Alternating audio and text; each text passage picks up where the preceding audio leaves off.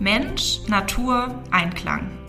So leben wir im UNESCO-Biosphärenreservat Rhön. Lernt mit uns die Menschen kennen, die jeden Tag dafür sorgen. In Bayern, Hessen und Thüringen. Zusammen sind wir alle die Biosphäre Rhön. Hallo, herzlich willkommen. Ich bin Julia Rösch und ich bin Rhönerin. In Bad Neustadt geboren und aufgewachsen, nach dem Studium und den ersten Berufsjahren sehr gerne wieder in die Rhön zurückgekommen. Mein Thema ist die nachhaltige Entwicklung. Ich arbeite für die Verwaltung des UNESCO-Biosphärenreservats Rhön in Oberelsbach und eine meiner Sachen, die ich da so mache, ist unter anderem dieser Podcast. Heute habe ich einen Gast bei mir. Annalena May ist aufgewachsen in Junkershausen auf dem Biobauernhof ihrer Familie. Und nach der Ausbildung als Kauffrau im Einzelhandel geht sie mit Mitte 20, 2010, für drei Monate als Freiwillige ins Partner-Biosphärenreservat Krüger to Canyon in Südafrika. Und sie bleibt dabei. Nach ihrer Rückkehr hält es sie nicht lange in Deutschland, sondern sie geht wieder nach Südafrika für weitere zwei Jahre. Herzlich willkommen, Annalena. Vielen Dank. Bevor wir mit dem Thema Südafrika und was du uns davon der Zeit erzählen kannst, beginnen, kommt doch zwei schnelle Fragen ganz am Anfang zum Einstieg. Antwort einfach spontan. Das sind Fragen, die alle meine Gäste kriegen. Ähm, stell dir vor, es ist auf einer Eiche noch Platz frei für ein weiteres Tier. Welches nimmst du mit? Das Birkhuhn, das Röhnschaf oder die Wildkatze? Da mir die Vielfalt am Herzen liegt, würde ich versuchen, drei Eichen zu finden, wo alle drei einen Platz finden. Ähm, wenn ich mich entscheiden müsste, dann die Wildkatze. Und ähm, wenn du die Rhön und ihre Bewohner mit zwei Adjektiven beschreiben solltest, was würdest du sagen? Naturverbunden, Weitblick. Danke. So, und jetzt haben wir ein bisschen mehr Zeit und ein bisschen mehr Muße für die Geschichten, die du uns mitgebracht hast. Wir sind ja bei Geschichten aus 30 Jahren Biosphärenreservat. Und dann fangen wir mal ganz am Anfang an. Wie ähm, hast du denn von der Rhön, dem Partner Biosphärenreservat und dem Freiwilligendienst dort erfahren, was du dann gemacht hast? Ja, also für mich war schon seit meiner Kindheit klar, dass ich meine gewisse Zeit in Afrika leben möchte, um im Herzen reich zu sein. Das war so mein Ziel. Und als ich nach meiner Ausbildung ähm, den Filialgeschäftsführer darauf angesprochen habe, dass ich da gern mal hin möchte oder nach Süd also überhaupt nach Afrika reisen möchte, meinte er noch so, Mensch, mach doch erst noch eine Weiterbildung, du bist 18, du hast noch viel Zeit. Und mit 23, nachdem ich die Weiterbildung gemacht habe und in den Filialen Bamberg und Königshofen noch tätig war, kam ich zurück nach Bad Neustadt und der Wunsch war immer noch da. Und aufgrund der Wirtschaftskrise 2009 ähm, war es mir dann möglich, einen unbezahlten Urlaub bei Tigo zu nehmen, bei der Filiale, wo ich gearbeitet habe. Und die waren eben auf vier Monate begrenzt. Und somit bin ich erstmal auf die Suche gegangen nach verschiedenen Organisationen und habe dann ganz schnell gemerkt, dass die meisten Organisationen jemanden für ein halbes Jahr, mindestens ein halbes Jahr, wenn nicht sogar ein ganzes Jahr suchen. Und da war ich dann relativ ja, traurig drüber, weil ich dann gedacht habe, Mensch, jetzt habe ich eigentlich die Möglichkeit, vier Monate ins Ausland zu gehen von meinem Arbeitgeber aus. Aber wer, wer wo ist jetzt das Projekt, wo ich auch tätig sein kann? Und ähm, aufgrund dieser Situation habe ich mit vielen Menschen drüber gesprochen und eben auch mit meinen Eltern natürlich und aber auch mit Jens und Uli Lilienbecker die sehr eng eben im Biosphärenreservat auch zusammengearbeitet haben und das Catering Wild und Grün zu der Zeit hatten. Und dann zu mir meinten, Mensch, Annalena, da gibt es doch das Biosphärenreservat, das mit, gemeinsam mit Kruger Canyon in Südafrika eine Partnerschaft hat. Und ähm, mir war das zu dem Zeitpunkt noch gar nicht bewusst. Und die haben mich darauf aufmerksam gemacht und haben mir dann sozusagen gesagt, ich soll mich doch mal bei der Frau Dr. Doris Bocconi melden. Und als ich mich dann bei äh, Frau Dr. Doris Bocconi gemeldet habe, bin ich da auch auf offene Ohren gestoßen und war ähm, ja überrascht, wie schnell es dann eigentlich möglich war, dass wir gemeinsam einen Text aufgesetzt haben und den ins Biosphärenreservat nach Südafrika geschickt haben. Und da dann auch relativ schnell eine Rückmeldung kam, dass es möglich ist, dass ich für drei Monate plus einen Monat Reisen in Südafrika, das war dann zu der Zeit von der WM 2010, ich die Möglichkeit hatte, als Freiwillige dort zu arbeiten. Und für mich war das Biosphärenreservat sozusagen der Schlüssel, um mich da eben ja, überhaupt diesen Wunsch zu erfüllen. Und ähm, über Freunde eben wie Lilian Weggers habe ich davon erfahren. Ja. Du warst, wenn ich das richtig weiß, die erste Freiwillige aus der Rhön, die dahin gegangen ist. Genau, also es gab ähm, vor mir den Austausch von den Schulen schon, Mattich-Pollich-Gymnasium mit dem Southern Cross School. Ähm, es gab auch schon eine Delegation aus der Rhön, die mal in Südafrika war, aber es gab zu dem Zeitpunkt 2010 noch keinen, der, keiner, der länger dort eben war. Und somit war das letztendlich auch für das Biosphärenreservat und für diese Partnerschaften gewinnen, ähm, zu schauen, wie können wir diesen Austausch noch weiter intensivieren. Und ähm, somit bin ich da eben als Erste dort unten gewesen und habe ähm, eine wundervolle Zeit verbracht, dass ich dann letztendlich auch anschließend den Antrag gemeinsam mit einem Mitarbeiter vom Biosphärenreservat ans Bundesfamilienministerium gestellt habe, um über die sozialen Dienste einen festen eine Projektstelle sozusagen zu ermöglichen, dass immer wieder Freiwillige aus der Rhön nach Südafrika in das Partner-Biosphärenreservat reisen können. Das war echte Pionierarbeit. Ja. Danke dafür. Was war denn dann, also auf die Geschichte, wie es weitergeht, kommen wir dann noch. Was war denn dann die Aufgabe dort? Also was konntest du in Südafrika tun? Meine Aufgabe bestand darin, in einem ökologischen Kräutergarten für eine AIDS-Organisation ähm, zu leiten oder eben mitzugestalten. Und diese AIDS-Organisation heißt Chlocomela, die sich eben für die Farmarbeiter dort ähm, sozusagen einsetzt und eben auf der einen Seite den medizinischen Aspekt abdeckt auf der anderen Seite aber auch den Bildungsaspekt und aber auch den Ernährungsaspekt. Und sozusagen sind da auch gesunde Lebensmittel gefragt, die letztendlich ähm, die Gesunderhaltung der Menschen dort eben sozusagen unterstützt. Und somit war dann meine Aufgabe, direkt in dem Kräutergarten zu arbeiten. Ähm, wir haben dort eben verschiedenste Küchenkräuter angebaut, eben zum, zum Essen und zum Teil auch vermarktet, um letztendlich auch dieses Projekt in eine Selbstständigkeit zu führen. Denn zu dem Zeitpunkt, als ich dort ankam, war das noch abhängig von Spendengeldern und meine Aufgabe bestand dann im zweiten Abschnitt meiner Zeit in Südafrika darin, diesen Garten in die Selbstständigkeit zu führen. Denn vielleicht nochmal für alle Zuhörer auch als wichtiger Aspekt ähm, ist dort sehr viel eben gerade im Bereich ähm, Gemeinnützigkeit eben aus dem privatwirtschaftlichen Bereich sozusagen ähm, gefördert. Also es gibt wenig staatliche Förderungen für solche Projekte und dementsprechend braucht es da private Unterstützung beziehungsweise auch Menschen, die sozusagen diese Arbeit umsetzen. Und so konnte ich einen Beitrag dazu leisten, diesen Garten in die Selbstständigkeit zu führen. Stimmt, das darf man nicht vergessen. Wir sind in Deutschland mit den ähm, Großschutzgebieten ja in einer doch sehr komfortablen Situation, dass da auch der Staat und die Länder dahinter stehen. Aber das ist nicht überall auf der Welt so, das darf man nicht vergessen. Und unsere Partner weltweit arbeiten da unter teilweise ganz anderen Bedingungen. Ähm, wie wurdest du aufgenommen als die erste aus der Rhön, die dorthin kam? Wie war das da anzukommen? Also, ich, wenn ich es immer wieder kurz umschreiben soll, hätte ich versucht, ein Märchen zu schreiben über diese Zeit, die ich dort erlebe, hätte ich nicht die richtigen Worte gefunden, die dem entsprechen, was ich dort erlebt habe. Also ich wurde von Anfang an mit ganz offenen Armen empfangen. Ich habe den afrikanischen Rhythmus erlebt, die Zeiteinstellung, die Herzensverbindung. Und ich bin natürlich dadurch, dass ich in einem sozialen Projekt gearbeitet habe, auf Menschen getroffen, die sich eben auch sehr sozial engagieren. Und somit wurde ich an einem ganz kleinen Flughafen abgeholt ähm, und sofort zu einem leckeren Mittagessen geführt.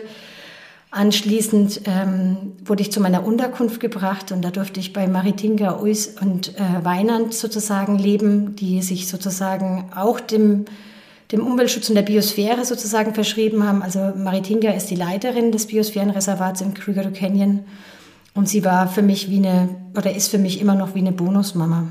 Also ich hatte da auf einmal eine Familie mhm. und dadurch auch so viel gelernt. Also letztendlich war das dann sozusagen für mich eine unbeschreibliche ähm, Aufnahme. Und was ich auch noch gemerkt habe, ist immer wieder, dass mich Menschen gefragt haben, ob ich denn nicht immer für immer da bleiben möchte. Und da habe ich mich dann schon auch öfters gefragt, wie viele Menschen aus dem Ausland fragen wir, ob sie denn wirklich aus dem Herzen heraus für immer hier sein wollen. Das stimmt, da gibt es Unterschiede. Ich habe ähm, ähnlich herzliche Aufnahme in einer ähnlichen Zeit erfahren. Ähm, und zwar auf Anguilla, ganz andere Seite der Welt, British West Indies. Mhm. Damals sind wir in Kontakt gekommen über die Fußball-WM in Deutschland. Ich habe übersetzt für die Mannschaft von dort, die damals zu Gast war in Bad Neustadt. Und ich durfte zum Praktikum zum Gegenbesuch fahren. Super. Und also einerseits die, die, die herzliche, offene Aufnahme, ohne jemals missgünstig vorher zu gucken, was, wer ist das, was macht die da, wer kommt da.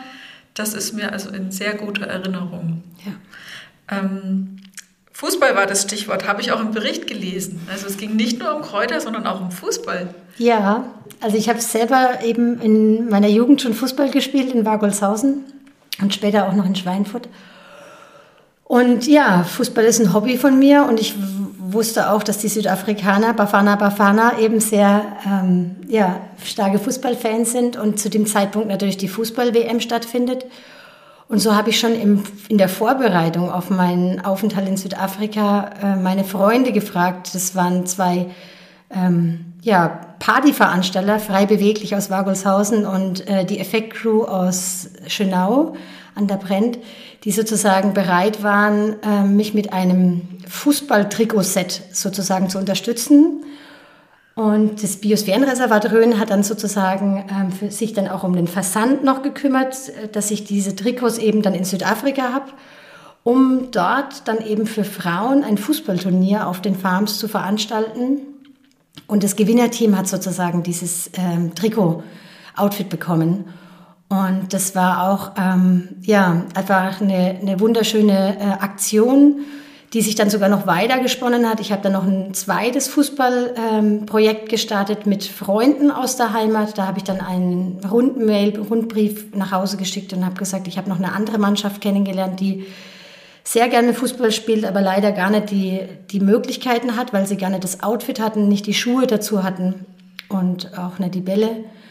Und somit haben wir da auch innerhalb von kürzester Zeit ähm, dieses Geld eben zusammenbekommen, um da in, am Ende meiner Zeit äh, von diesen vier Monaten dieses Trikot, äh, auch diesen Satz sozusagen zu überreichen. Und das waren beides ganz ähm, ja, einprägsame Aktionen, die letztendlich dafür gesorgt haben, dass auch diese Mannschaften weiter vorangekommen sind und äh, dann eben innerhalb von zwei Jahren schon den weiteren Trikotsatz sich kaufen konnten, weil sie eben bei verschiedenen Turnieren gewonnen haben.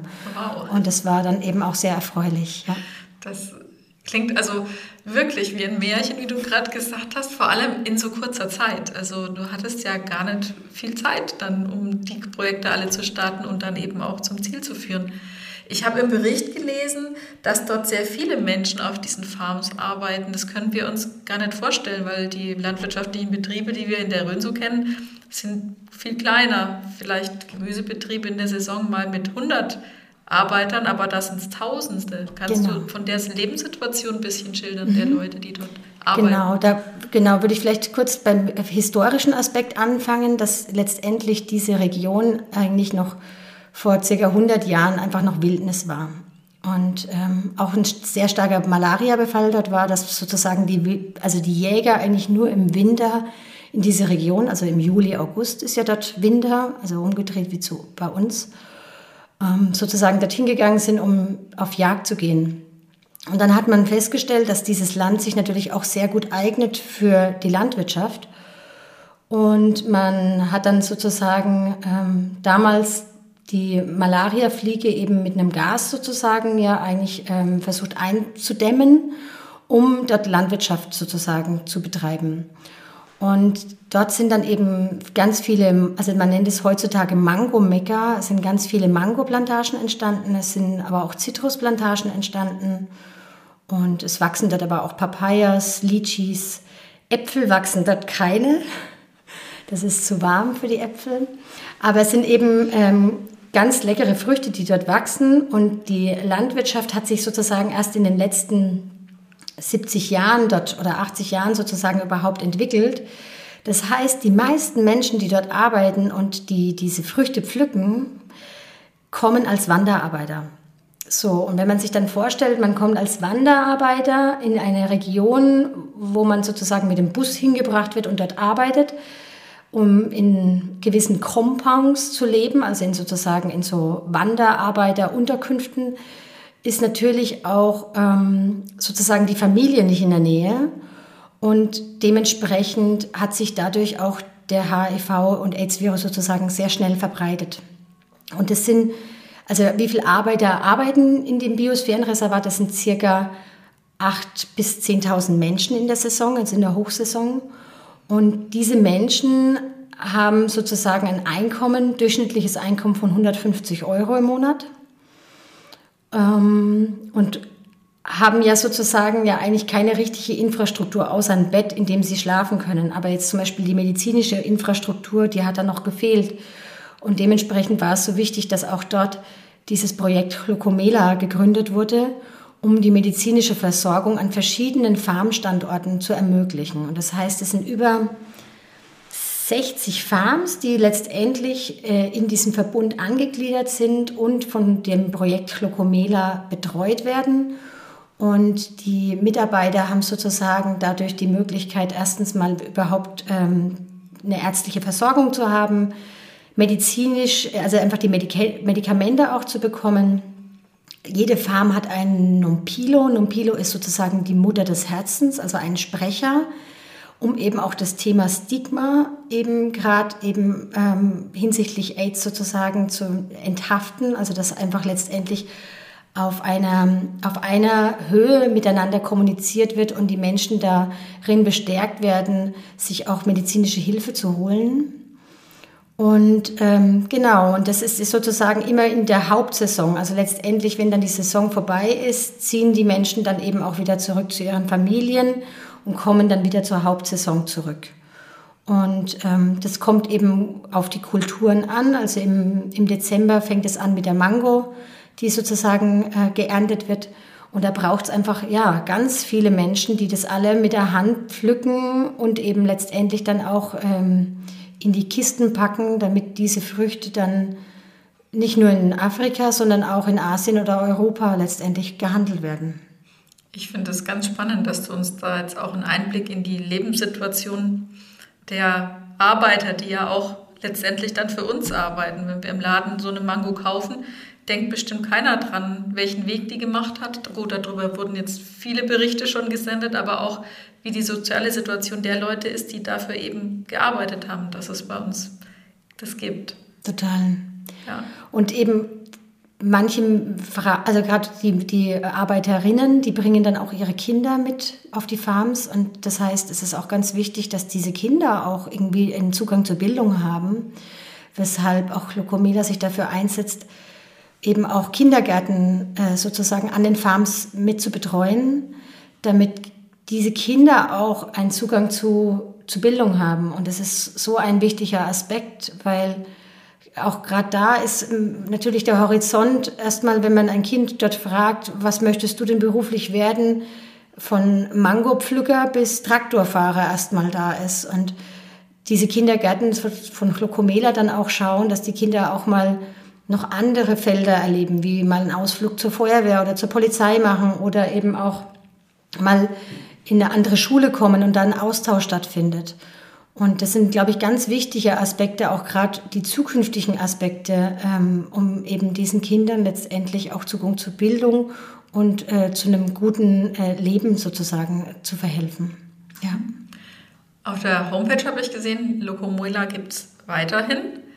Hast du das dann verfolgt, jetzt auch die letzten zehn Jahre, wie sich das Projekt weiterhin entwickelt hat? Total. Also ich bin ja eben, es ist wie eine zweite Heimat für mich geworden, weil ich ja dann eben 2011 für zwei Jahre ja wieder dort war und habe dann den Garten sozusagen in die Selbstständigkeit geführt. Und da war dann auch, nachdem ich das eben äh, geschafft hatte, der Wunsch da, diesen Garten an jemanden aus Südafrika zu übergeben, damit letztendlich auch das eben weiter in, also sich weiterentwickeln kann.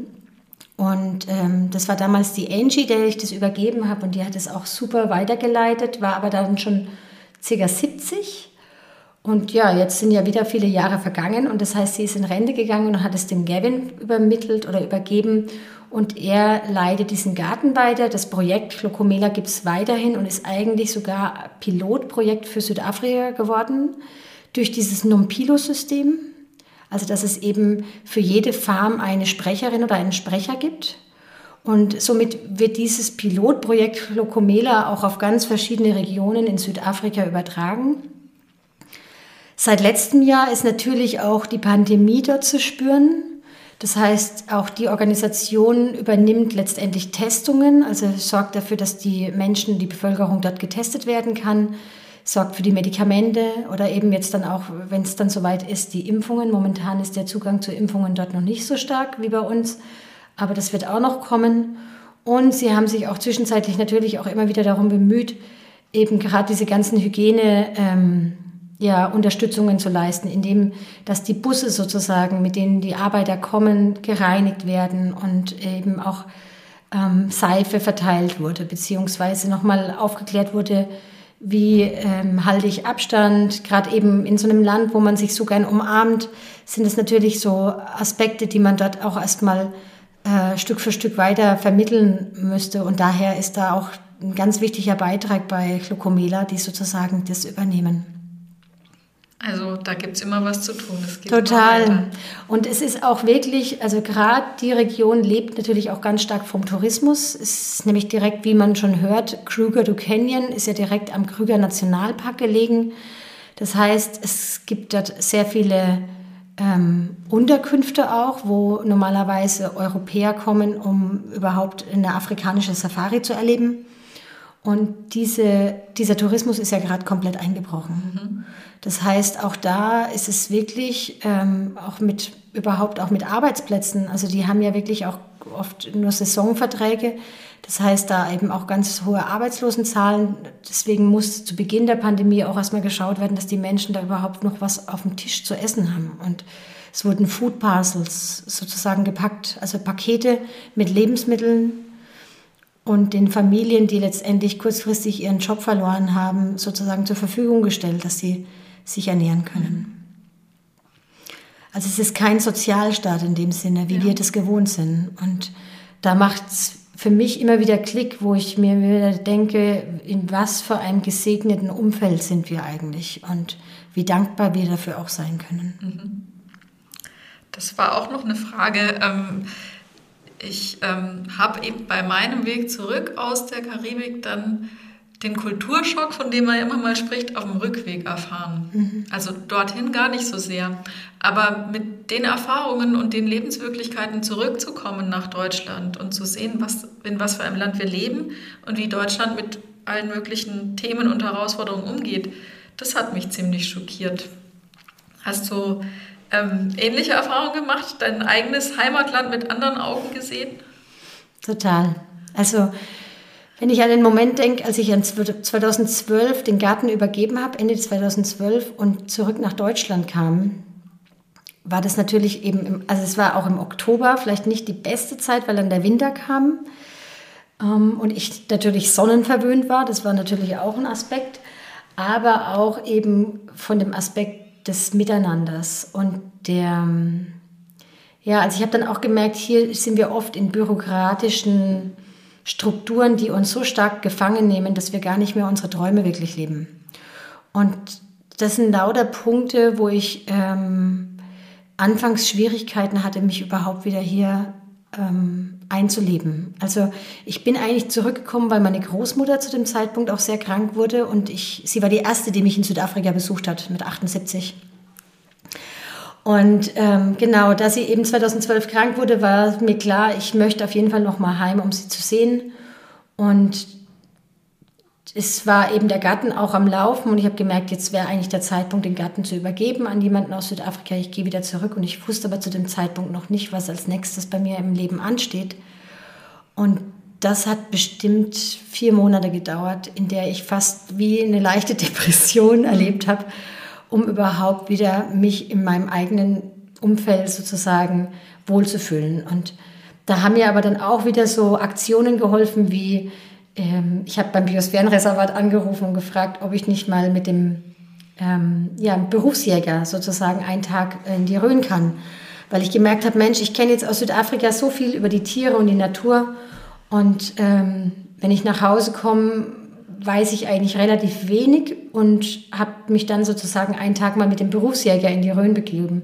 Und es waren so Highlights, äh, als ich wieder zurückkam, wo ich dann gemerkt habe, wow, ja, also wir haben es auch hier total schön. Und es gibt natürlich auch ganz viel, wofür ich hier dankbar sein kann. Und ich wusste auch, wenn ich es nicht nach dieser Zeit gemacht hätte, hätte ich wahrscheinlich den Absprung nie wieder geschafft.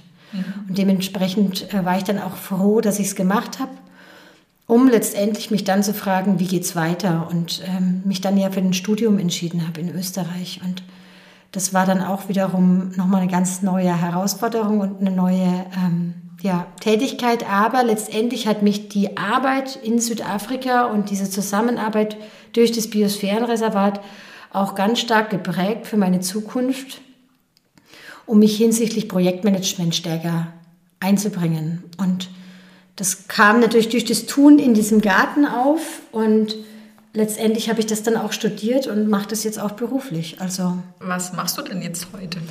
Ja, heute arbeite ich für einen Schweizer Verein, der heißt BioVerita und ich setze mich für die Bekanntmachung der Biozüchtung ein. Und da geht es eben um Bio von Anfang an für Gemüse, Getreide und Obst. Denn eben, wie wir sozusagen eben alle was zu essen haben wollen, braucht es natürlich, hat der Anfang eben, der Anfang ist das Saatgut. Das ist für mich ein ganz großes Herzensthema. Und dieses Saatgut sollte nach Möglichkeit nicht nur aus biologischer Vermehrung und Anbau stammen, sondern auch aus biologischer Züchtung. Also das Ganze beginnt eigentlich bei der Züchtung im Dialog zwischen Mensch und Pflanze.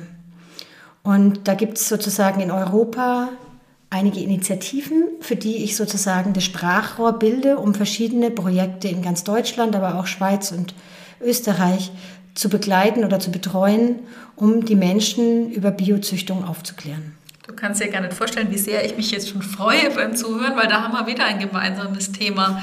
Ähm, vielleicht hast du mitbekommen, dass in den letzten Jahren das Biosphärenreservat sich hier an der Rhön stark dem Thema ähm, alte Haustierrassen gewidmet hatte, mit dem Rhönschaf und weiteren, wo man eben auch gesucht hat, welche Tierrassen es hier noch gibt aus alter Züchtung. Und wir wollen uns verstärkt auf die Suche nach den Nutzpflanzen machen. Also dieses Jahr gibt es im Ladunger Freilandmuseum einen Tag der nützlichen Vielfalt. Wir sind da ziemlich am Anfang, ähm, um einfach mal zu sehen, wer sich hier engagiert, was es hier gibt und da die Leute zusammenzubringen. Wir hoffen, dass es uns gelingt, auch unter Pandemiebedingungen.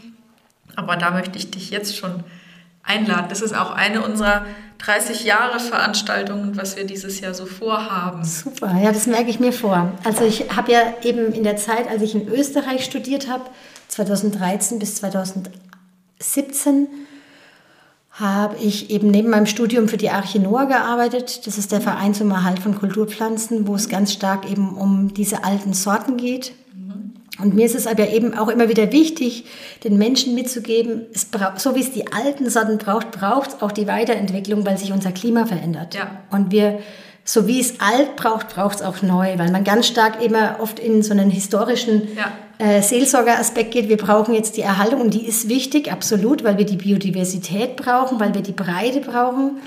Aber es braucht auch die Weiterentwicklung. Und ähm, ich komme da sehr gerne auf jeden Fall zu der Veranstaltung und bin gespannt, welche äh, Nutzpflanzen ihr da eben in der Rhön sozusagen alles aufdeckt und wahrscheinlich sicherlich auch mit Pomologen dann zusammen genau, also auf die, die Forschungsreise Äpfel geht. sind Thema, mhm. ähm, allerdings an dem Museumstag wird es eben um die ganz breite Vielfalt gehen. Wir Super. haben uns ein bisschen was vorgenommen.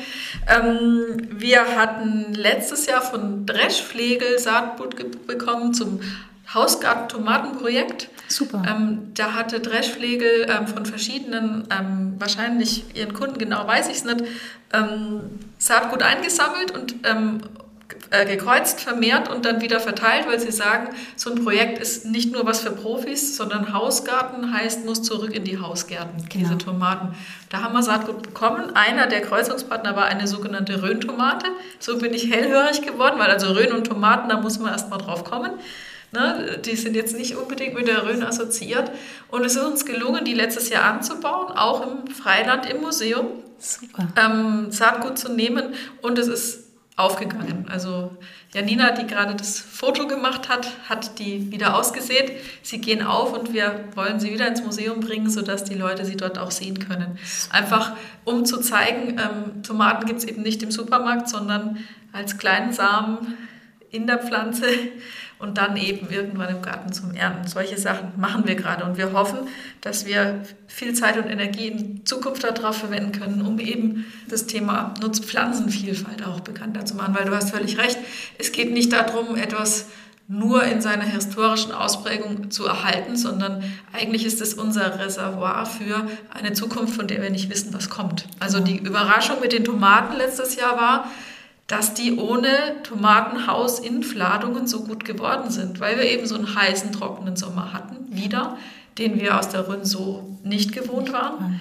Und plötzlich wachsen genau diese Pflanzen hier. Genau. Als Beispiel. Natürlich, ja. die Landwirte haben da noch ganz andere Themen, ganz andere Kulturen, ähm, auch im Bereich Getreide, Hülsenfrüchte, aber da stehen wir noch am Anfang hoffen, dass viele Leute eben, ich sage nochmal das Datum, am Sonntag, dem 20.06. ins Museum kommen. Ja und wir uns da austauschen können. Super. Also ich könnte mir auch gut vorstellen, dass man die Bürger und Bürgerinnen sozusagen in der Region mit involviert, um letztendlich, also ich kenne von der Arche Noah gibt es eben partizipative Züchtungsprojekte, das nennt sich Bauernparadeiser, wo letztendlich auch eben alle mitentwickeln und eben ihre Sorten letztendlich weiterentwickeln und es sozusagen dann auch ein Tomatenfest dann gibt, wo letztendlich oder eben auch im anderen Bereich von Gemüse diese Sorten dann gemeinsam zusammengetragen werden, ein Austausch stattfinden kann.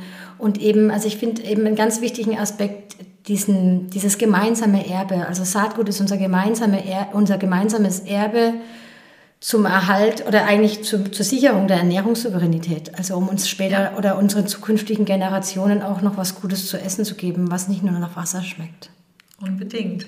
Das freut mich jetzt schon mal. Also das, wir haben bei Südafrika angefangen, als ich gefragt habe, kommst du zum Gespräch und jetzt sind wir hier gelandet. Super, ja. Also am, 21, am 20. feierst du schon mit uns. Hast du sonst irgendwie Anlass zum Feiern bei 30 Jahren Biosphärenreservat? Ähm, also eben bezüglich der Veranstaltungen. Ja, also genau, ich jetzt feierst auch, du mit uns. Genau, gerne. Ich habe eben auch erfahren, dass es im Herbst ein ähm, Waldsymposium geben wird. Ja. Und da ich selbst in Würzburg mit Freunden gemeinsam ein Agroforstprojekt starte, mhm. also wo es darum geht, Dauerkulturen auf Ackerfläche sozusagen anzubauen, um die Biodiversität zu erhöhen, aber auch das Mikroklima zu verbessern und eben Ernährungssouveränität äh, zu schaffen, beziehungsweise auch noch Bildung mit zu integrieren, ähm, bin ich da ganz gespannt auch auf eure Redner, die sozusagen dazu kommen. Und ähm, immer wieder auch dankbar über diesen Austausch mit dem Biosphärenreservat und auch so froh, dass es das hier gibt. Total. Gebe ich gerne weiter. Die Kolleginnen arbeiten gerade an der Vorbereitung. Im November wird dieses Symposium sein, von dem du gesprochen hast. Und das machen wir natürlich auch über alle unsere Kanäle bekannt, wenn es dann soweit ist. Und noch ein paar weitere Sachen haben wir vor. Jetzt sind wir schon fast am Ende. Zwei Fragen habe ich noch zum Schluss. Was verbindest du mit dem fast schon allerweltsschlagwort Nachhaltigkeit. Ah, okay. Da ich ja Ecodesign studiert habe in Österreich, also nach meinem Projektmanagementstudium habe ich meinen Master noch in Ecodesign gemacht, war natürlich das Thema Nachhaltigkeit die Grundlage meines Studiums und die steht ja auf drei Säulen, also die Säule nachhaltig, also Soziales, Ökologie und Ökonomie. Und letztendlich gab es in den ja, 70er Jahre, also letztendlich der Club of Rome hat ja sozusagen diese Bezeichnung schon sehr lange für die äh, nachhaltige Entwicklung betitelt. Und ich bin ein absoluter Fan von Ernst Friedrich Schumacher, der das Buch äh, Small is Beautiful geschrieben hat. Und da geht es eigentlich ganz stark um die Rückkehr des menschlichen Maßes. Und ja, letztendlich verbinde ich das einfach mit Nachhaltigkeit, dass wir nicht nur immer höher, weiter, schneller werden wollen, sondern uns mal die Frage stellen, was brauche ich eigentlich, um ein gutes Leben zu führen? Und wie kann ich die Komponenten Soziales und Ökonom, also Ökologie stärker in unser Geflecht mit einbringen und dementsprechend auch letztendlich in meinem täglichen Konsumverhalten hinterfragen, indem dass ich vielleicht eben auch wieder stärker das Handwerk förder oder eben den Fachhandel unterstütze ähm, soziale Projekte mit, also mit äh, mich engagiere und eben natürlich bei der Lebensmittelwahl auf ökologische Lebensmittel sozusagen ähm, ja, entscheide. Bestmöglich regional und ökologisch und saisonal, genau. Mhm. Danke. So, und die allerletzte Frage, was wünschst du dir für die Rhön? Ah, für die Rhön wünsche ich mir, dass wir uns der Koexistenz der Ökologie immer bewusster werden. Also letztendlich hängt alles mit allem zusammen. Und dieses Bewusstsein wünsche ich jedem, jedem, jedem Röner und jeder Rönerin, dass wir, bevor wir eben in dieser Schöpfung irgendwelche Eingriffe äh, vollziehen, uns erstmal in den Beobachter begeben und schauen, wie alles miteinander verbunden ist. Und das ist was, was ich einfach in meinem Studium auch ganz stark äh, verstärkt habe. Eben immer wieder auch die Zusammenhänge, die letztendlich mit uns auch zusammenhängen. Also alles ist miteinander verbunden. Und das wünsche ich der Rhön, dass das hier eben auch ganz stark zum Tragen kommt. Danke, Annalena May. Gerne.